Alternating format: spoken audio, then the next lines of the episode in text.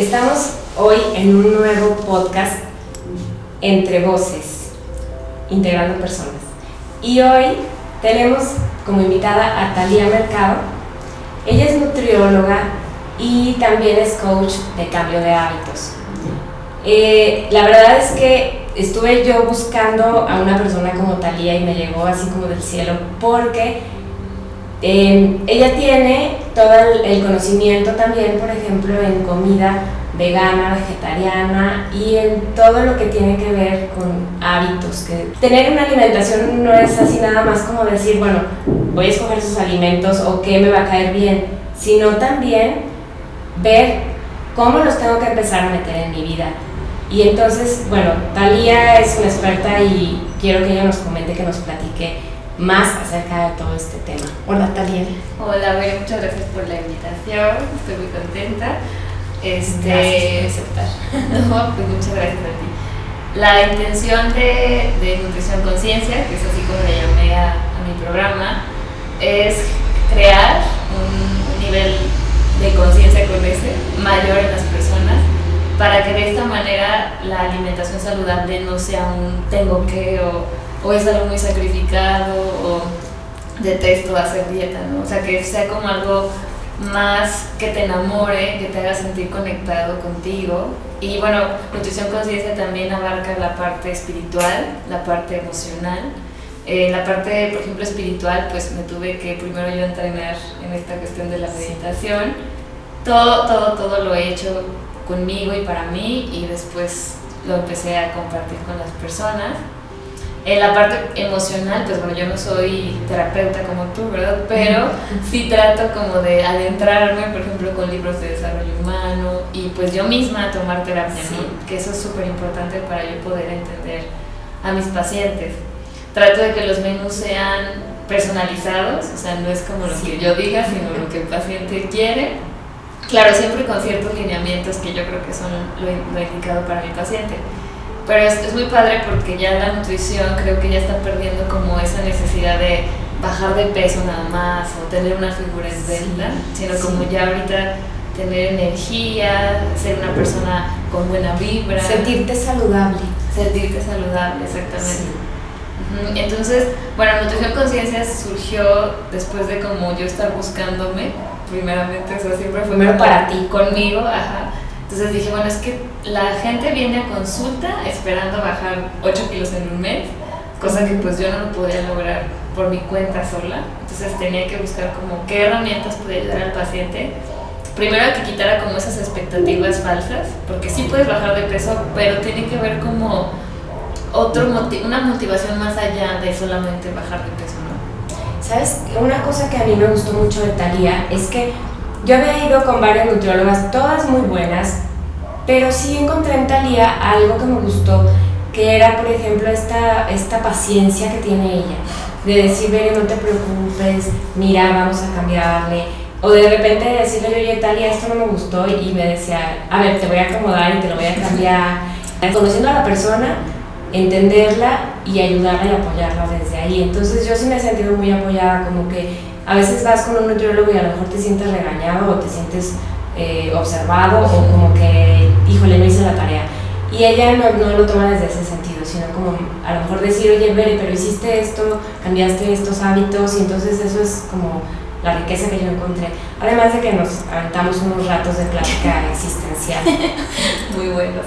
Sí. sí, de hecho, bueno, para mí todo es como intercambio, ¿verdad? O sea, al momento en el que yo te doy nutrición, tú de otra manera me nutres y eso es bien padre porque mi trabajo pues no, ya no lo veo como trabajo, lo veo como diversión, como algo que me apasiona, algo que amo hacer y decidí dedicarme de lleno a la consulta, entonces pues todo mi día está eh, relacionado con la consulta.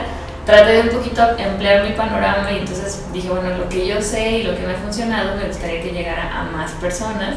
Entonces por eso hice el, el podcast de conversación consciente sí. y por eso también por eso hice las meditaciones también en SoundCloud, eh, por eso los cursos en línea, o sea como que trato de, de, que no nada más se quede aquí, ¿no? Aquí en San Luis, sí. sino que también pueda llegar a más personas. O que incluso sí. la gente que está en San Luis pero que a lo mejor no tiene acceso a la consulta conmigo, pues que pueda ver o pueda escuchar las meditaciones, los podcasts y que a lo mejor algo ahí se, se siempre en esa, en esa persona. Es que les quiero contar que, por ejemplo, Talía, cuando me manda mini menú, me manda un archivo en donde viene paso por paso. Entonces me dice, por ejemplo, primero te tomas este jugo, y luego te tomas mucho, y luego pues así. Y luego me pone todo mi plan de alimentación personalizado. Y después viene una meditación con su voz. Y, y es muy rico. Te, ya en la noche te pones tu meditación cuando ya te vas a dormir. Y tiene una voz muy dulce, muy tierna, entonces te va guiando y este, te deja como en paz. Y ya te ayuda como a, desde la conciencia a cambiar todos estos hábitos. Sí, pues también me di cuenta que todo es energía, entonces pues la alimentación es energía. Hay que procurar alimentarnos con alimentos que son eh, llenos de prana, de energía buena, que es las frutas, las verduras, los cereales integrales, o sea, lo que no viene como hecho por la industria. Que esté vivo. ¿no? Que esté vivo, O sea, ajá. yo le llamo así, como algo que puedas sentir natural. Créanme que cuando empezamos a hacer una alimentación consciente, empiezas, desde que te llevas a la boca el alimento, hay un cambio, o sea, ya lo sientes algo diferente. Es algo Sí, como muy- más natural, fresco, Sí. ¿no? Sí, y, y- y el cuerpo te lo va agradeciendo poco a poco. Al principio sí hay una crisis que se conoce como crisis curativa. Ah, Que- eso es importante Ajá, saberlo. sí, o sea, al, al principio el cuerpo como tiene niveles de glucosa muy altos, ya sea por el exceso de refresco, el- hasta el exceso de estrés, ¿no? o sea, que mantiene los niveles de glucosa en la sangre altos. Entonces, cuando tú metes alimentación saludable, pues se, se empiezan a bajar esos niveles como para estabilizar y eso puede generar una crisis, como a cualquier cambio, ¿no? Es cuando la gente te dice, oye, no me cayó bien esta dieta Ajá. o no me cayó bien este alimento y entonces no le das permiso a tu cuerpo como de empezar a procesar y entender el nuevo alimento y, y saber si realmente te cayó bien. Exactamente. Sí, entonces hay que darle chance también a que, pues, puede ser que hasta te dé gripe, puede ser que te duele el estómago, puede ser que te duele la cabeza. Es normal, mucha gente tiene miedo a esos síntomas y piensa que es culpa de la alimentación saludable y realmente no, es nada más ese proceso en lo que el cuerpo se readapta o bueno, vuelve como a integrar lo, lo saludable y después te empiezas a sentir mucho mejor, ¿no? Mucho mejor que antes. Antes, Ay, qué interesante. Porque sí, de veras, que a veces no le damos oportunidad y pensamos, algo ya me cayó mal y ya lo, Sí, y lo. Lo sacamos, y lo abandonas. eso es algo que pasa mucho. Por ejemplo, no tengo como la estadística exacta, pero digamos que de 10 pacientes que acuden a consulta, dos o tres son los que logran sus objetivos. Y no me refiero a sus objetivos en cuanto a que bajen mucho de peso, sino sus objetivos en cuanto a sentirse bien, a aceptar el reto, a, a- a aceptar que, que es un cambio, pues sí, fuerte, Claro. pero que hay muchos beneficios detrás y que cada vez que van avanzando más se sienten mejor. Entonces, sí me gustaría que, que aumentara el- el- la estadística, que ojalá seamos más los que vivamos este, una vida saludable, porque no es tan difícil, no es tan difícil, nada más es cuestión de, de decidir hacerlo. Sí, claro, porque por ejemplo la gente luego te dice, ¿y qué voy a comer? No. O sea, ¿de qué me voy a alimentar? Cuando a veces les dices, por ejemplo, oye, eh, sería bueno que dejes los lácteos y te dicen, ¿y qué voy a comer? Sí, sí, sí. y hay tanta variedad. Sí. No, y hay mucho tabú con respecto a los lácteos, con respecto a la carne, con respecto a los alimentos dietéticos, por ejemplo, los, los alimentos light, eh, que es una es un engaño para la, para la sociedad. Sin embargo, también creo que ya hay más información. Lo único que está pasando ahora es que estamos sobreinformados. También creo que hay Es- sí, demasiada exactamente, y te doy toda la razón porque a veces eh, recibimos la información de afuera y decimos, ah, no, voy a empezar a tomar miel de abeja y entonces le ponemos a todo miel de abeja y resulta que a lo mejor nuestros planes eran bajar de peso y no bajamos. Entonces también saber a qué le pongo miel de abeja y cuánta. Ajá, exactamente. Bueno, también hay mitos alrededor de los edulcorantes, ¿no? Que se tiene que utilizar, por ejemplo, un edulcorante artificial para nosotros mantenernos en, una, en, un, perdón, en un proceso de pérdida de peso, por ejemplo. Lo- la mayoría de las, de las personas que se acercan conmigo es para bajar de peso. La realidad sí, es por lo así. que tenemos ahorita en la sociedad. Ajá. este, Sí, o sea, la realidad es que es eso. Entonces, yo lo que busco es quitar tabús lo- con- de lo que hay alrededor de bajar de peso, porque una de las principales creencias que, que han limitado mucho el proceso es creer que, por ejemplo, tienes que comer pura pechuga a la plancha, puro huevo cocido, este, salchicha, jamón, light, obviamente, este, refrescos light, café sin azúcar. O sea, como que hay una creencia en el que te tienes que desnutrir, porque pues esos alimentos lo único que hacen es que te desnutren, y, y, se olvidan o, o, se hacen como como que empiezan a tenerle miedo a todo lo que ven. Ay, no, es que eso no, no me deja la nutrióloga. No, eso tampoco, porque no, no está dentro de mi dieta. Que también me ha pasado, no sé si lo has experimentado cuando entraste en el tratamiento, que la gente que está a tu alrededor te dice, ya que tiene, o sea, que a lo mejor ven tu menú y te dicen, ay, no, pero eso no viene en tu dieta, ¿por qué tú lo estás comiendo?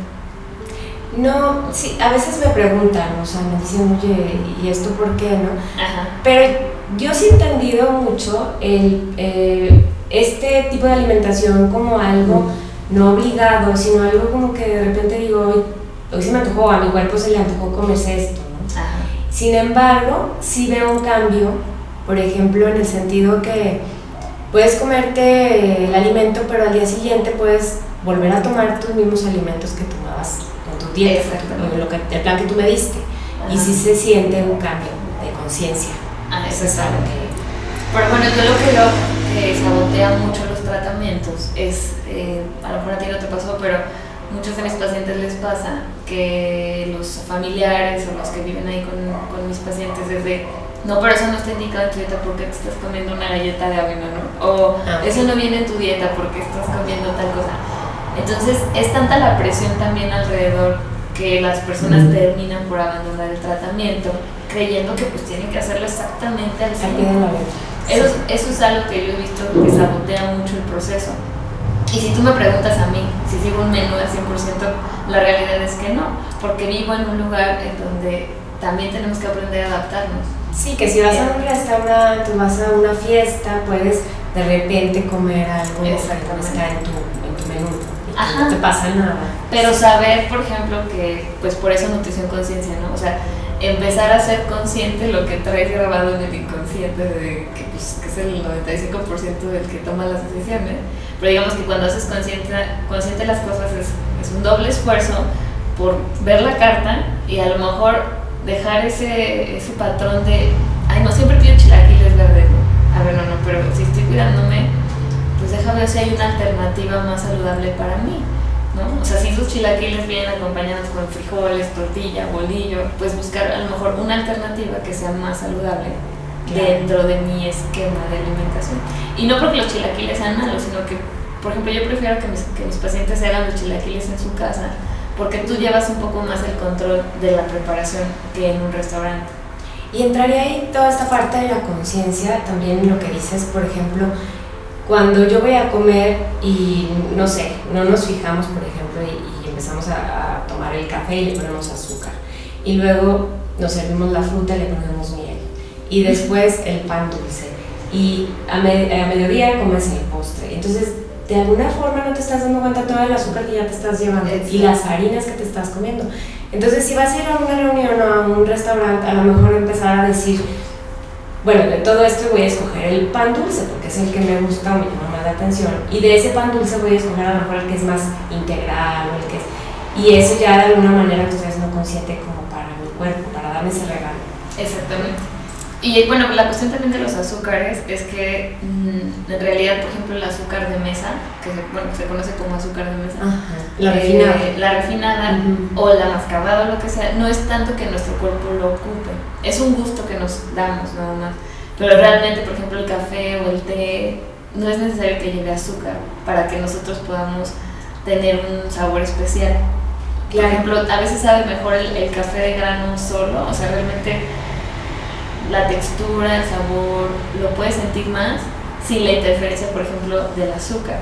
Es como encontrar ese gusto otra vez, ¿no? Que yo sí me he dado cuenta que a veces lo perdimos, o sea, como de repente nos llevamos tantas cosas a la boca y se nos olvidó saborear ese café, como dices. Exacto.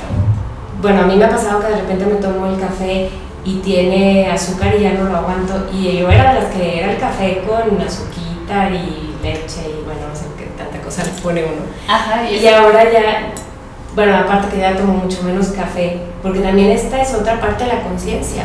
Tomas el café por esta necesidad de despertar o de activarte. Y cuando estás empezando a comer consciente y cuando empiezas a comer estos alimentos vivos, tu mismo cuerpo ya no necesita esta energía en la mañana, ¿no? a lo mejor de decir el café. Y de verdad, créanme, va bajando la necesidad. De repente te tomas un café por gusto. sí, claro. Sí, y, y, bueno, pues llevar como el proceso al nivel de cada quien también es algo que me he propuesto mucho en la consulta, porque por ejemplo no es lo mismo alguien que es totalmente ajeno a la cuestión nutricional, o sea que toda su vida se ha dedicado a otra cosa muy diferente, o que en los hábitos de la familia pues siempre ha sido, no sé, por ejemplo, cocinar con manteca, eh, comer muchísimas tortillas, eh, porciones muy grandes, mucha carne, muy personal. noche. Entonces sí es muy importante que cada quien respete, bueno, para mí, respetar su proceso y que ellos también respeten su proceso.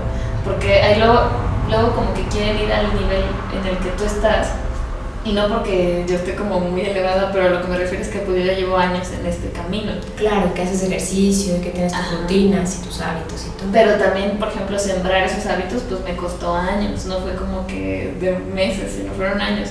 Entonces también me gusta como inculcar eso en los pacientes, que va a ser poco a poco el cambio. Claro, no van a esperar magia y al día siguiente estar cumpliendo todas las metas. Exactamente, y otro tema muy importante también es la complexión de cada persona. Claro. Hay, hay mujeres, por ejemplo, que tienden a tener más cadera, eh, más pierna. Y vendría la autoaceptación en esa parte, ¿no? entender un poquito que este es mi cuerpo, aceptarlo, amarlo, quererlo y desde también va cambiando el mismo cuerpo al sentirse aceptado. Exactamente. Sí, o sea, yo siento que sí hay, sí hay unas modificaciones muy positivas sin embargo, la complexión, o sea, el peso del músculo, porque bueno, hay, una, hay un mito alrededor de que es que me pesa el hueso. Eh, soy de huesos anchos. Y no es eso. El hueso realmente lo más que puede pesar, yo creo que son como 4 kilogramos, o sea, todo el sistema óseo. Pero el músculo es el que le da la, la, pues es el que nos da la estructura. Entonces hay, hay hombres y mujeres con músculos muy pesados y habemos, por ejemplo, otros que yo, por ejemplo, mi músculo no es muy pesado, aunque haga pesas y todo esto, mi músculo no pesa más de 30 y tantos kilos. Entonces, yo ya acepto esa parte de mi complexión, que también fue un proceso, el aceptar mi complexión, el aceptar que, pues sí soy delgada, pero al principio era como de, ay, es que estoy bien flaca, ¿no? Que, y entonces poco a poco acepto con amor que, que soy delgada y lo único que quiero es mantener esta complexión.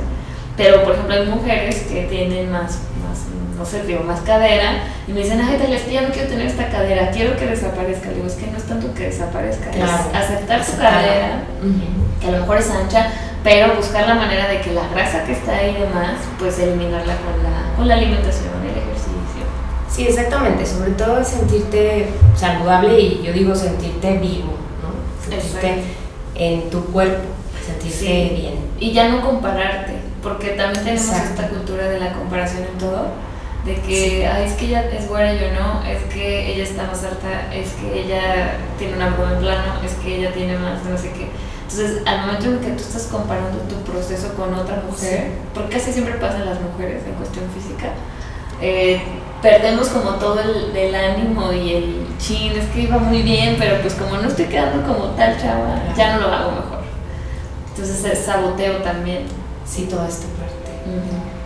Ay, pues bueno, te agradezco muchísimo que hayas venido y que estés compartiéndonos toda esta información que se me hace tan importante y pues seguiremos sí, en la búsqueda de. Muchas gracias por la invitación. Gracias, Talia. Gracias.